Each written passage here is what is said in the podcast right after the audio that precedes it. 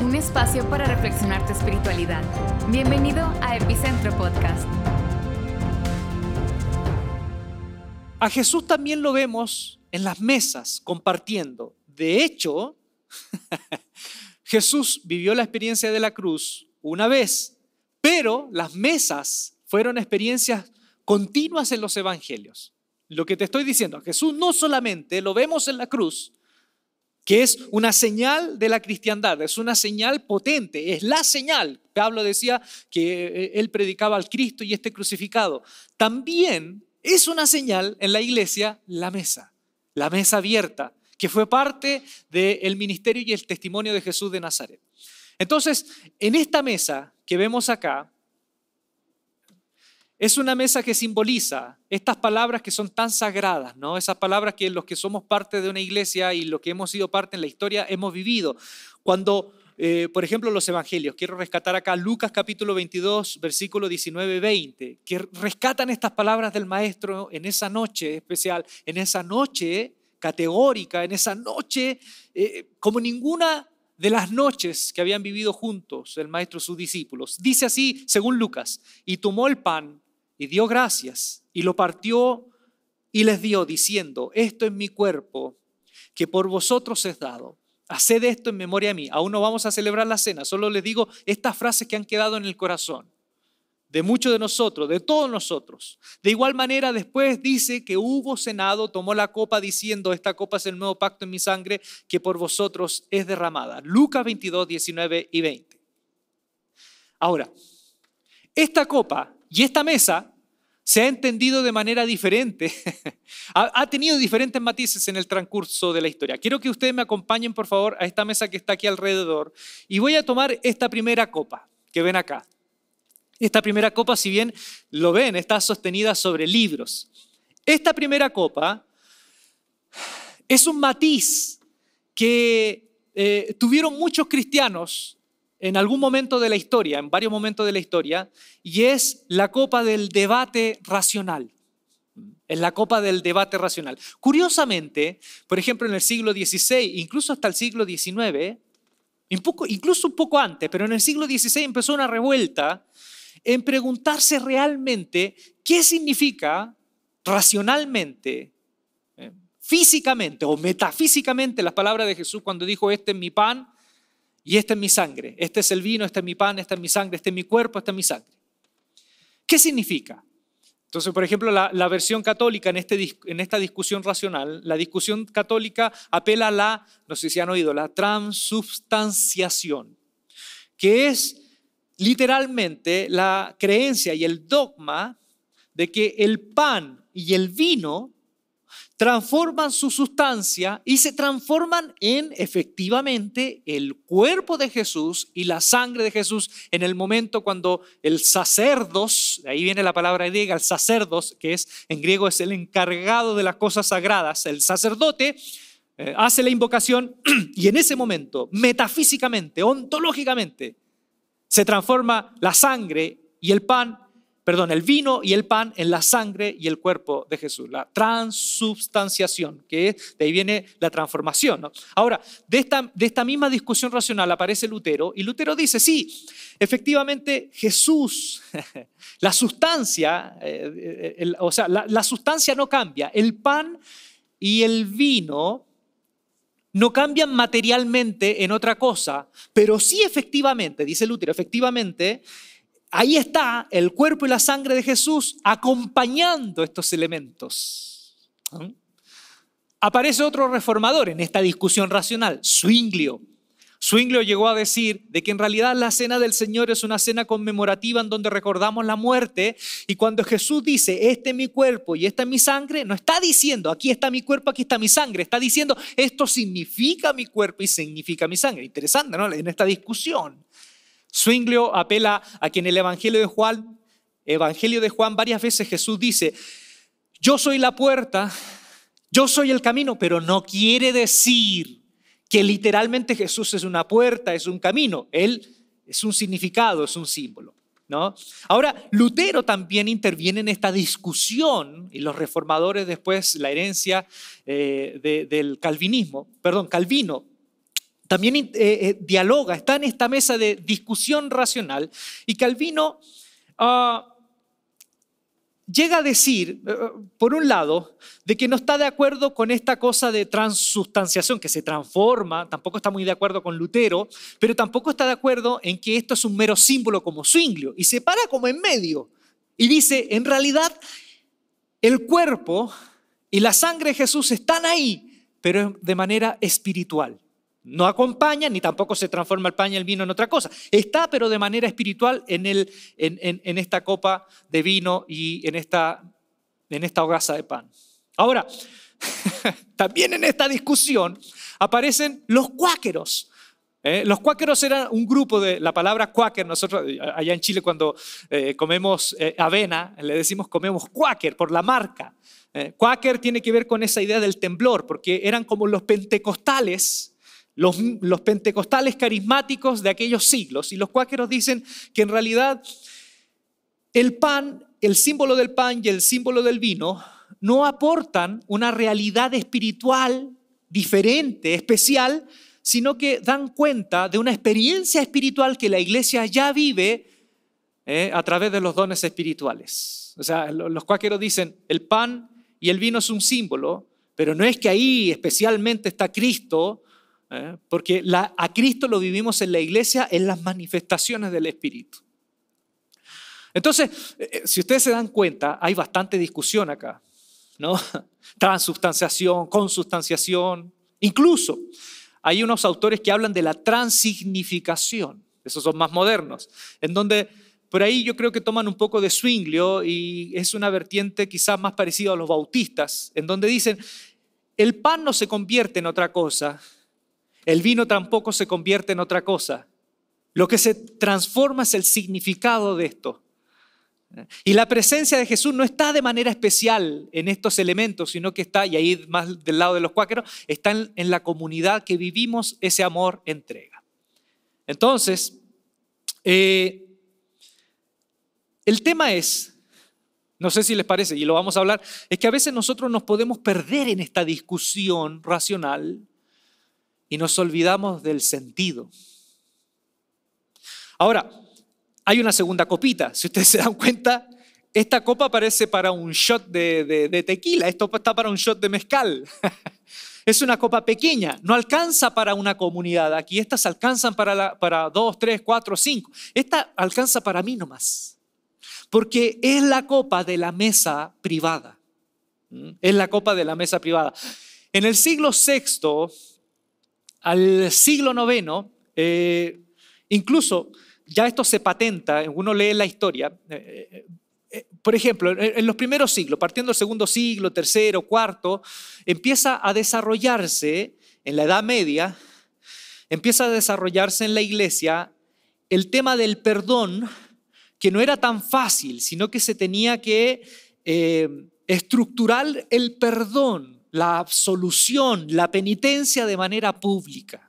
Se hacía la penitencia, la absolución de manera pública delante de gente, porque en ese contexto, en ese contexto ya la iglesia del tercer siglo, del cuarto siglo, la adherencia a la cristiandad no era tanto una cosa de que nacía de mi fe, sino que era una cosa cultural. Naciste en una familia cristiana, eres cristiano y te bautizamos desde pequeño. Entonces, eh, todas estas prácticas de la iglesia se entremezclaban con prácticas del gobierno de turno. ¿Eh? Entonces, la absolución y la penitencia casi se tomaban no solamente como un tema espiritual, sino como un tema casi de infracción política, pública. y eran las absoluciones y las penitencias de manera pública. Pero ya en el siglo XII, XIII, en el cuarto concilio de Letron, Letran o Letron, se dictamina que esto va a ser, la absolución va a ser privado. Y ahí empiezan los confesatorios privados. ¿Eh? Siglo XII por ahí ya se patenta para toda la iglesia en Occidente, la iglesia católica, y los cristianos que habían en esa época. Pero fíjense que empieza a haber una, una mirada más individualista de la cena. Como la absolución y la, eh, las penitencias ya no eran públicas, sino que uno podía acceder privadamente donde el sacerdote, empieza a enfatizarse esta idea.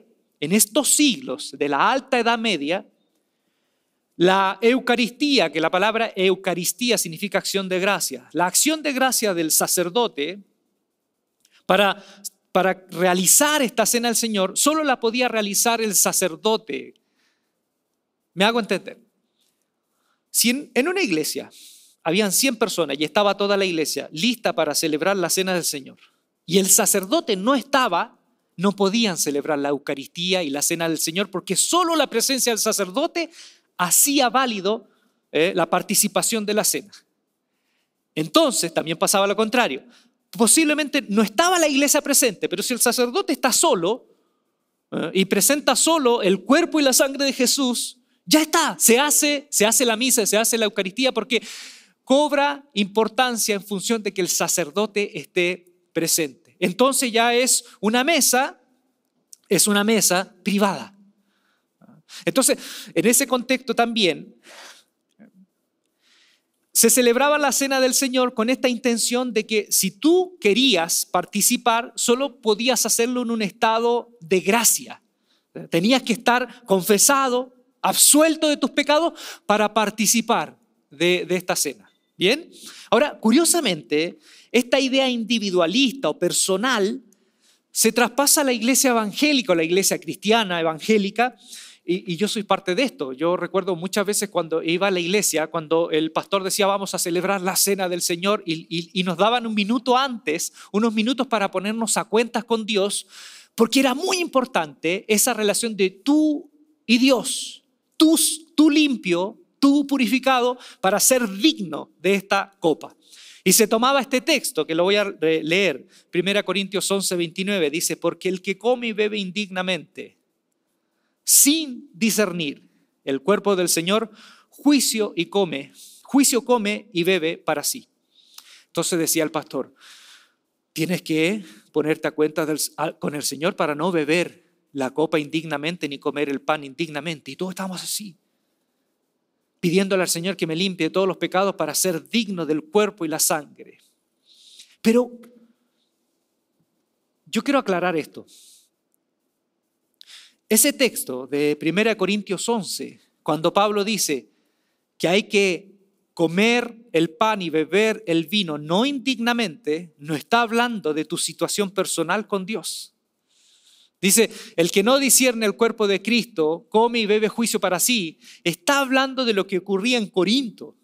Y en la iglesia de Corinto lo que ocurría es que celebraban la cena del Señor separados.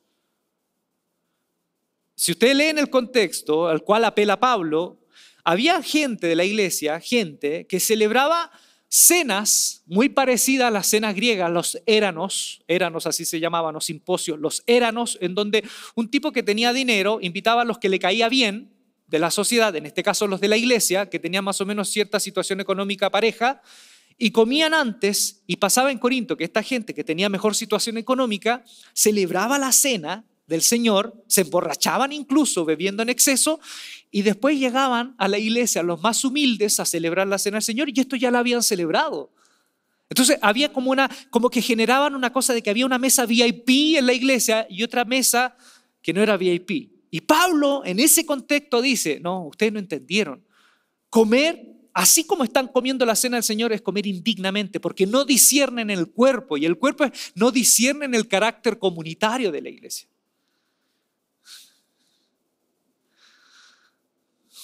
¿Saben lo que yo recuerdo? Recuerdo en una de las iglesias donde yo, era parte que había una mujer que vivía con un hombre, convivía con un hombre.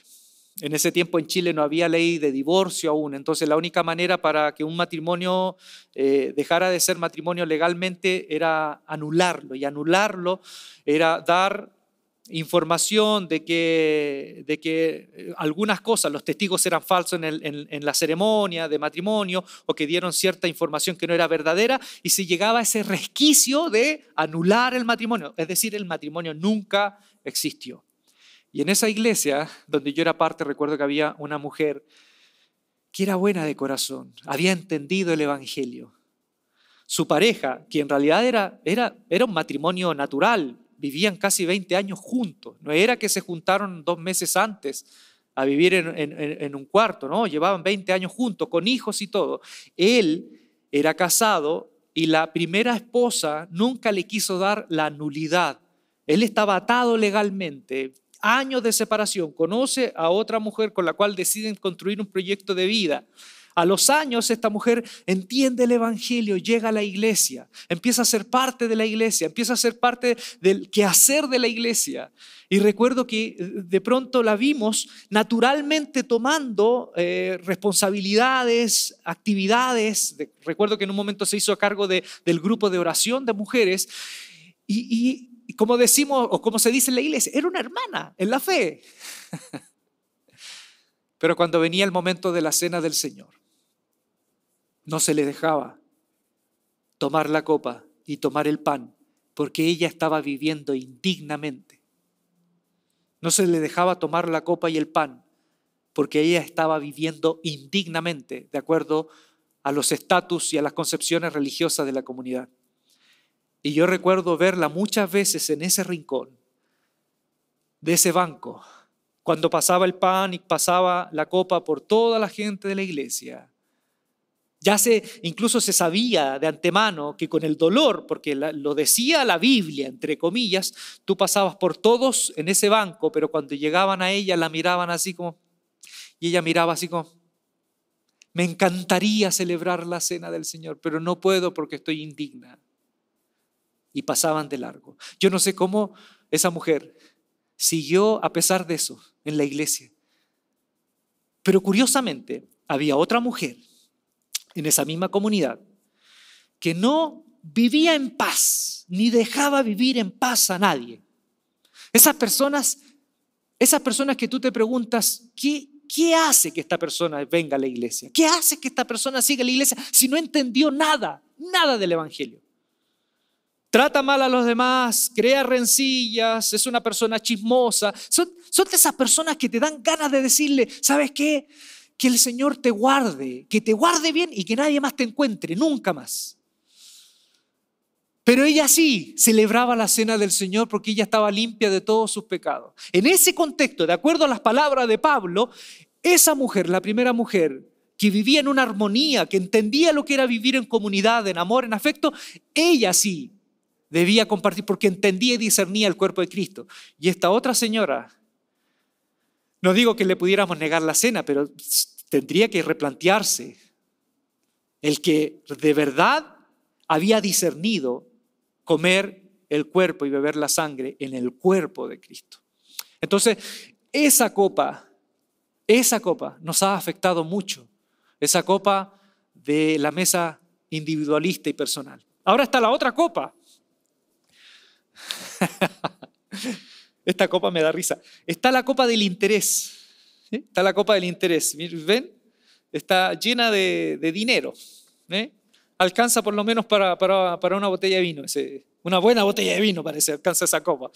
En la Edad Media era muy común cuando uno veía esas catedrales era muy común ver unas capillas aledañas a la catedral y en esas capillas a veces uno veía al sacerdote todo el día, todo el día al sacerdote uno lo veía en la capilla oficiando, oficiando la Eucaristía solo, solo.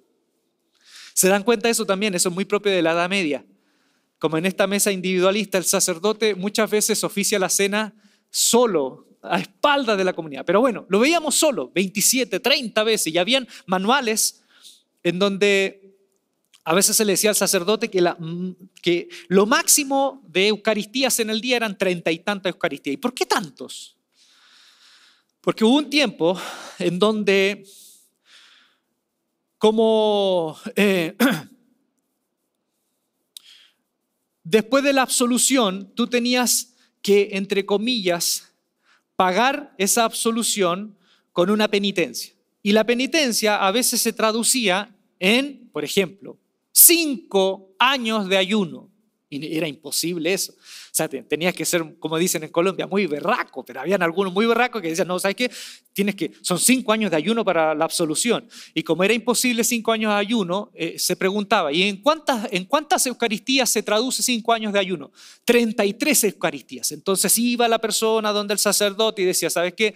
Tengo de penitencia cinco años de ayuno, que son 33 Eucaristías. Entonces, por favor, me haces las 33 Eucaristías, yo te pago y tú me haces las 33 y quedo absuelto. ¿eh? Entonces se pagaba mucho y el sacerdote estaba ahí todo el día haciendo 33 veces la Eucaristía para que quedara absuelto esa persona. También, para los que ayudaban a construir la catedral o las catedrales o las construcciones, también se les decía, se les dejaba al sacerdote ver, cuando yo me muera, para que me vaya al cielo, por favor, hazme, no sé, 400 Eucaristías en honor al que dio todo el dinero para construir este edificio. Y así a veces pasaban los sacerdotes. Entonces había dinero de por medio. Había dinero de por medio. Entonces, también hubieron varios concilios en donde trataron de frenar esto porque ya era, era indefendible esto. Entonces, también estaba la mesa del interés. Entonces, en este pequeño viaje, vamos a llegar a esta última copa. Que yo quiero ponerle un poquito de vino porque esta es. Esta es la copa. Esta es la primera copa, la copa del amor incondicional. Esta es la primera copa, la copa original. No digo que esta, no, sino el sentido de lo que quiero hablar. Y aquí me quiero quedar, en la copa del amor incondicional. Y con respecto a, cómo debemos entender o cómo nos podemos acercar a la manera en que Jesús tenía, cómo Jesús entendió no solo esta cena, sino todas las comidas que él tenía. ¿Cómo entendió y cómo podemos entender esta copa original? Esta copa de amor incondicional. Primero, quiero decir tres cosas sobre la copa de amor incondicional, la copa de Jesús. Tres cosas. Lo primero, cuando nosotros celebramos la cena del Señor, ¿sí? la cena que Jesús celebró en el aposento alto fue la última, la última dentro de muchas comidas que Jesús tuvo en su ministerio. No fue la única, ¿ah? no fue la única, fue la última que tenía una connotación pascual, celebraban la Pascua judía de la liberación del pueblo de Israel de Egipto, celebraban la promesa de Dios, celebraban la fidelidad de Dios, pero esta cena, si bien se celebró con un sentido pascual, no fue la única, fue la última entre muchas. Y quiero recalcar eso, quiero recalcar eso, porque esto tiene absoluto sentido. Ah, Jesús, cuando compartía las mesas, que era muy común en él, la compartía con todos, con todos los que le dieran un espacio en su mesa. Podía compartirla con cobradores de impuestos, la podía compartir con fariseos, si un celote lo invitaba, ahí estaba con el celote. Si un sacerdote lo invitaba, ahí estaba con el sacerdote. Él estaba con, con fachos y, progresistas, con todos. Fachos, progresistas, los de al medio, los de al medio tirados hacia la izquierda, los de al medio, ah, los de al medio inclinados hacia la derecha. Estaba con todos. Pero sobre todo, Jesús era un maestro que se dedicó a tocar a los que ningún hombre santo tocaba. En tiempos antiguos, en Grecia, se celebraban los simposios. Los simposios eran comidas exclusivamente de varones, de la aristocracia, en donde se juntaban solo los varones de nariz respingada, de apellidos con dos R's, y se sentaban alrededor de esa mesa exclusiva para dialogar sobre filosofía, sobre política, sobre la belleza, etcétera, etcétera, etcétera. Entonces era una mesa exclusiva, era una mesa excluyente porque no cualquiera podía entrar en ese simposio. Y los judíos, fariseos y sacerdotes tenían mesas parecidas. Solo celebraban hombres, un, grupo de hombres, esas mesas con otros hombres santos. Pero Jesús se diferenció porque él la celebraba con todos. Incluso le encantaba celebrar esas comidas, esas cenas con aquellos que nunca tocarían a un hombre santo, porque este hombre santo nunca se dejaría tocar por esas lacras humanas. Entonces, y recuerdo que muchas veces se, discutió eso en la iglesia, en la iglesia bautista, desde, donde yo vengo en Chile, se discutía. La, cena del Señor es para los bautizados, es para los convertidos, es para, es para todos. Entonces, yo quiero decirte esto. La mesa de Jesús es exclusiva, sí, pero no excluyente. ¿Es exclusiva? Sí, porque es una cena especial de amor. No es cualquier cena. es exclusiva, pero no es excluyente. Porque todas las comidas de Jesús, ninguna fue una comida excluyente. Ninguna. Alguno me podrá decir, oye, pero en la última cena solo habían discípulos de Jesús, solo estaban los discípulos. Hay que tener cuidado con esas miradas literales, porque si uno es literal, también podemos entrar en la trampa. En esa última cena habían solo discípulos, pero también hasta donde ven los evangelios eran solo hombres. Entonces, si soy literal, las mujeres en la iglesia no podrían celebrar esa cena porque en ese aposento alto eran solo los hombres. Entonces, se dan cuenta cuando caemos en los literalismos, en las trampas que podemos caer nosotros también. Jesús participó en comidas. Esta fue la última de muchas. Y todas ellas tenían un tenor. Eran comidas escandalosas con personas que para muchos no merecían estar en esa mesa. Por eso yo rescato Lucas 15, antes de que Jesús cuente la parábola del hijo pródigo, la oveja perdida, de la moneda perdida, ¿por qué las cuenta? Porque fíjense lo que decían los fariseos. Dice así, se acercaban a Jesús todos los publicanos y pecadores para oírle, y los fariseos y los escribas murmuraban diciendo, este a los pecadores recibe y con ellos come. Entonces, Jesús sabía que había mucha gente en su contexto cultural que nunca iba a tener un sacerdote de Israel en su mesa, que nunca iba a tener un publicano o un fariseo, hombres pulcros, respetados, santos, porque ellos no eran dignos de participar en esos simposios judíos. Por eso Jesús le encantaba compartir con todos, porque su mensaje era este, el reino de Dios ha llegado y ha llegado a tu mesa también donde tú te sientes que no mereces participar, justamente ahí, en esa mesa, en donde más necesita estar el reino de Dios. Otra cosa de la cena, de, esta cena original, de la copa original de Jesús, es que el compartir el pan y la, y la comida era en serio, no era un símbolo. En la iglesia primitiva, porque lo aprendieron de Jesús, compartir el pan no era solo un símbolo, era en serio. Te quiero que te grabes esto. Compartir el pan era en serio. ¿A, dónde voy? A que si bien en la última cena hubo un ritual que tenía que ver con la cena pascual, vuelvo a reiterar, la iglesia cuando captó estas, estas, este, este, rito no solamente lo captó en su sentido espiritual simbólico, lo captó en el sentido integral de lo que eran todas las comidas de Jesús, que era compartir la vida. Porque en la cena, en la mesa de Jesús, no solamente se debe compartir el pan, porque Jesús no solamente compartió el pan, sino que también compartió la vida.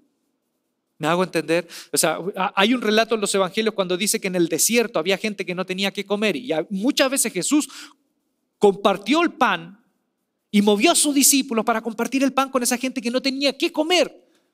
Los ayudó, les tiró un salvavidas, lo necesitaban. Pero muchas veces Jesús también compartió la vida en la mesa. Y además, si uno investiga un poco la economía de esos pueblos, eran economías simples economías de agricultores, agrarias, en donde compartir la mesa, un pedazo de pan, significaba mucho. Significaba que ese día no te ibas a morir de hambre, porque mañana te podías morir de hambre. Por eso la iglesia entendió eso. Es, es, muy bonito este signo.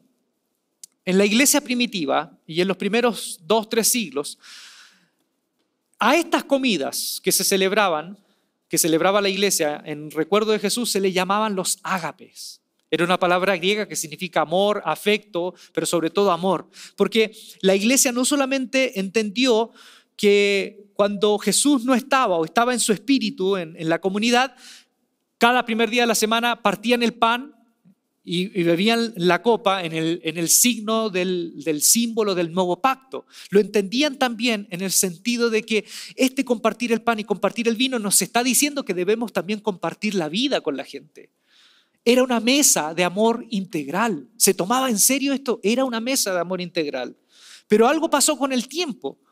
En, en algún momento de la historia, la iglesia que se juntaba cada primer día de la semana a compartir la cena del Señor, que era después de compartir la comida, literalmente, literalmente compartíamos la comida en la iglesia con la gente que lo necesitaba, sobre todo con los que necesitaban, en algún momento de la comida al final se paraba uno de los ministros de los obispos o de los pastores y compartía el pan y el vino para darle ese, ese sentido espiritual. En algún momento, la iglesia dejó de celebrar los ágapes y se quedaron solo con el rito.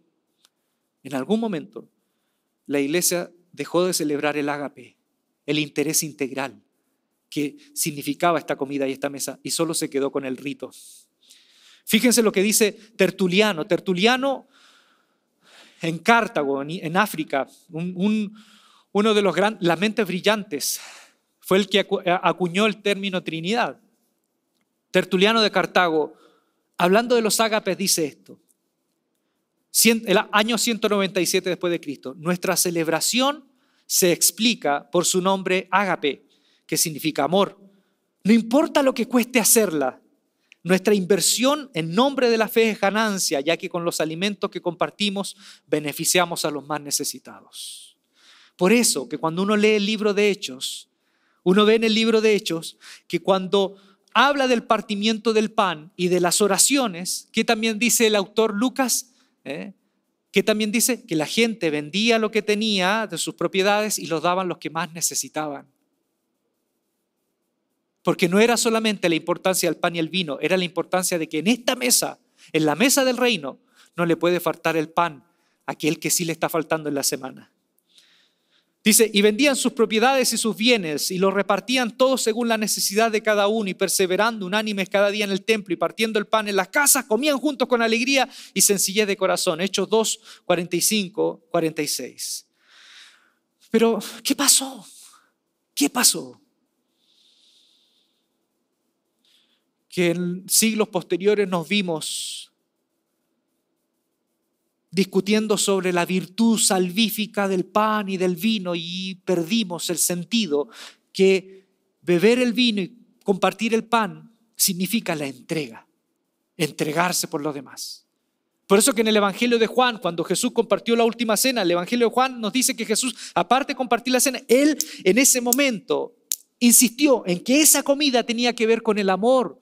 Él dijo, no hay más mayor, no hay mayor amor que este, que uno dé la vida por sus amigos. Y después de compartir la cena, él lava los pies de los discípulos, le dice, así ustedes lo tienen que hacer unos a otros, deben servirse, servirse unos a otros en amor, en afecto. Eso es. Por eso que cuando Jesús dijo, coman mi carne y beban mi sangre, está diciendo en el sentido simbólico que cuando uno come el pan que simboliza el cuerpo y bebe el vino que simboliza la sangre, significa que tú tienes que internalizar tanto a Jesús en tu vida que termines haciendo lo que él hacía. Voy terminando con esto.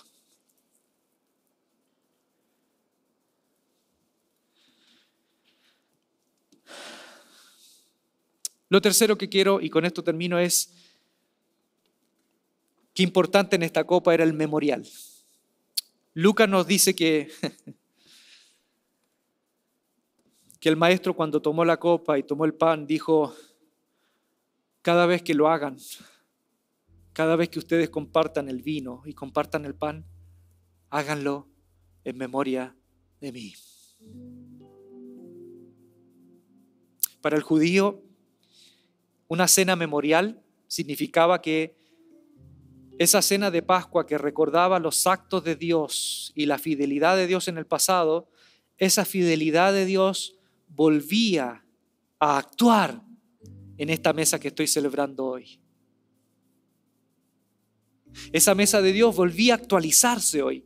Esa mesa de la Pascua, de, de, la liberación del amor. Por eso es que cuando Jesús dice, hagan esto en memoria mía, no está diciendo solamente recuérdeme. No está diciendo como en la película, recuérdame. No, no está diciendo eso solamente. Está diciendo, cuando ustedes vuelvan a beber la copa y el pan, yo estaré ahí. Yo estaré ahí.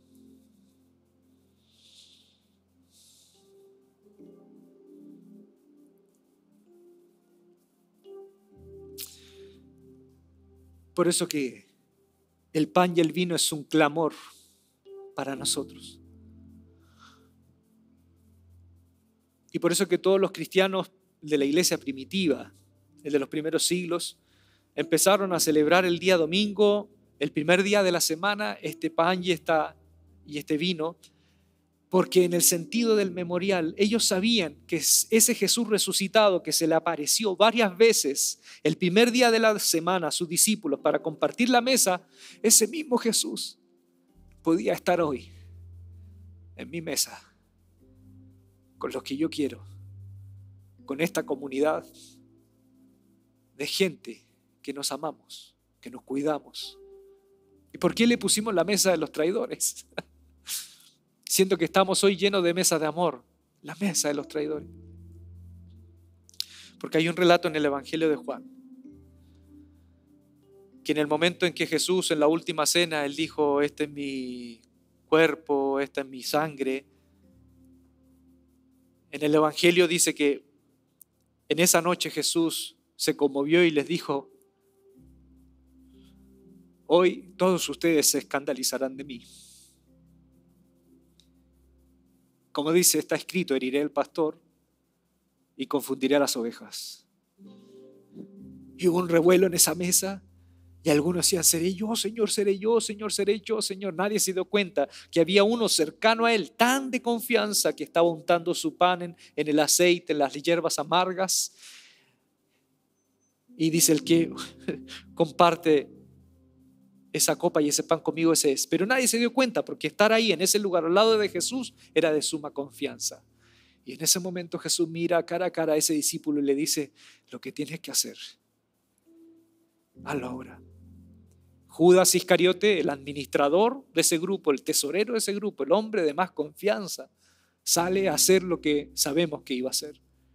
Y hay uno de ellos, Pedro, la piedra, el que hablaba y dos kilómetros más atrás pensaba lo que hablaba.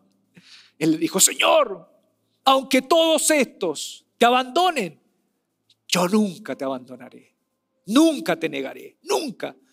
Según el Evangelio de Lucas, el Señor le dijo, Pedro, Satanás exclusivamente me ha pedido zarandearte como trigo, pero yo he orado para que cuando vuelvas tu fe no falte. Todos sabemos lo que pasó esa noche.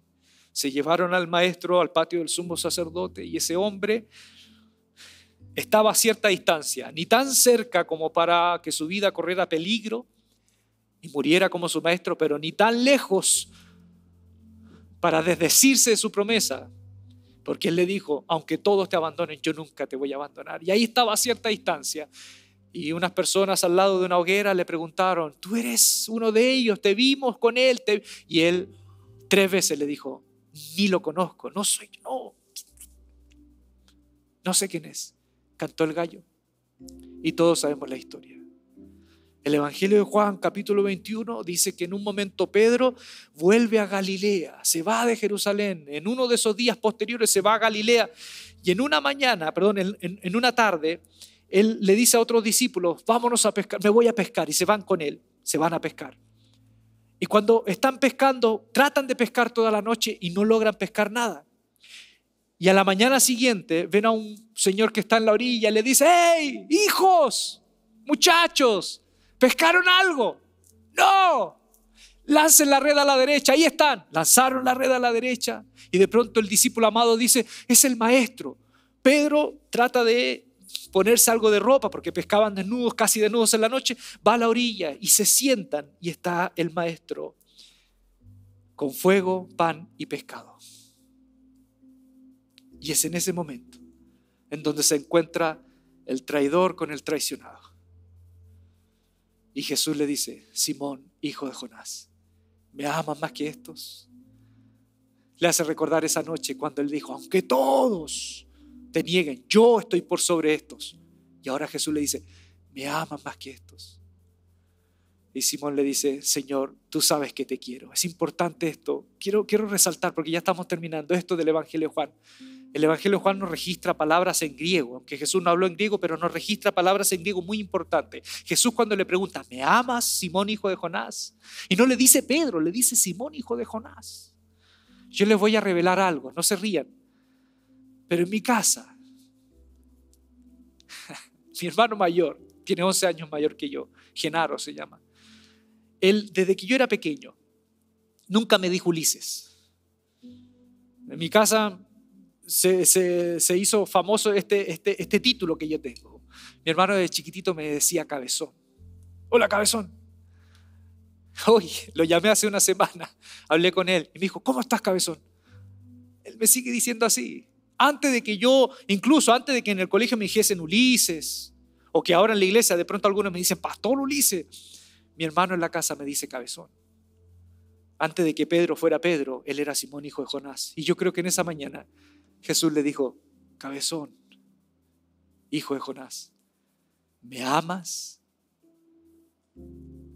Antes de que tuvieras todos estos adornos en tu vida, Simón, hijo de Jonás, ¿me amas? Y ahí la palabra que usa Jesús o la palabra que pone en boca de Jesús Juan es, me amas, ágape, es amor incondicional, el amor que lo entrega todo. Y Pedro le dice, no, yo te quiero, usa la palabra filios. Y después la segunda vez Jesús le pregunta, ¿me amas al nivel ágape? Y Pedro dice, no, te quiero, filios. Y en la tercera pregunta, Jesús se pone a la altura de Pedro y le dice, Simón, hijo de Jonás, ¿me quieres? Y ahí Simón se puso triste y le dijo, tú lo sabes todo, tú sabes que te quiero. ¿Por qué le pusimos la mesa de los traidores? Porque todos nosotros tenemos algo en común cuando venimos a la mesa de Jesús. Ninguno está a la altura.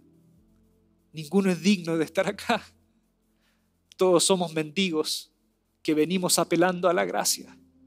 Que como Pedro, muchos de nosotros podemos estar de acuerdo en esto. No amamos a Jesús como Él nos ama. ¿Quién puede decir yo amo a Jesús como Él me ama? Todos nosotros fallamos. Por eso cuando Jesús nos dice, me amas en el sentido ágape, entrega absoluta, podemos decir junto con Pedro, Señor, tú lo sabes. Tú sabes que quisiera amarte así, pero me alcanza para un tímido y tibio. Te quiero. Y aún así, Jesús nos podría descartar y nos podría decir, entonces no eres apto, entonces no eres digno. No, Jesús nos dice, pastorea mis ovejas haz lo que yo quiero que tú hagas. Te sigo dando oportunidades porque sigo creyendo en ti y en lo que he puesto en tu corazón. Por eso, no te voy a pedir más. Y aunque sientas que un hilo sostiene tu amor del mío, un hilo, trabajemos desde ese hilo, pero no lo cortes. Porque aunque te sientas indigno y digas, no, Señor, de verdad, no soy quien para decirte ni siquiera que te quiero, el Señor dice, no importa. Yo quiero aún seguir trabajando no quiero descartar esto, no cortes esto. Hemos pasado momentos difíciles, sí que lo hemos pasado. ¿Y cuántos de nosotros estamos pensando a lo mejor dejar de ir a la iglesia porque no nos sentimos dignos de volver a esa mesa? Si hay algo que cobra sentido en nuestra vida, ese es eso, de que esa mesa es para los traidores, es para ti y para mí. Por eso yo te voy a invitar en este momento que tomes ese pedazo de pan. y ahí con tu familia lo puedas compartir o esa galleta. Y puedas decir, Señor, gracias por aceptarme, aún con todas mis limitaciones y carencias. Señor, te pido por este pan que está compartiendo en este momento cientos de personas en Monterrey, en México y en el mundo unidos a esta señal. Gracias porque tú abres la mesa con aquellos que como Pedro somos traidores y no estamos a la altura de tu amor. Pero tú nos invitas con tu gracia. Come este pan, sintiéndote parte de esa mesa de cariño y de amor incondicional.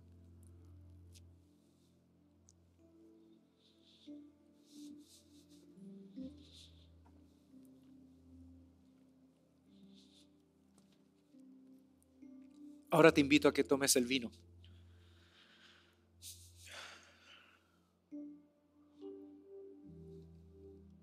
Este vino que simboliza la vida de Jesús, la vida del que fue entregada por ti y que Él nos invita a que nosotros también podamos entregar nuestra vida por lo demás. Señor, bendice esta copa que representa tu sangre y tu vida que fue entregada. Permítenos vivir en esas coordenadas del cariño y de la entrega. Y gracias porque no siendo dignos, nos invitas a tu mesa. Gracias, Señor. Amén.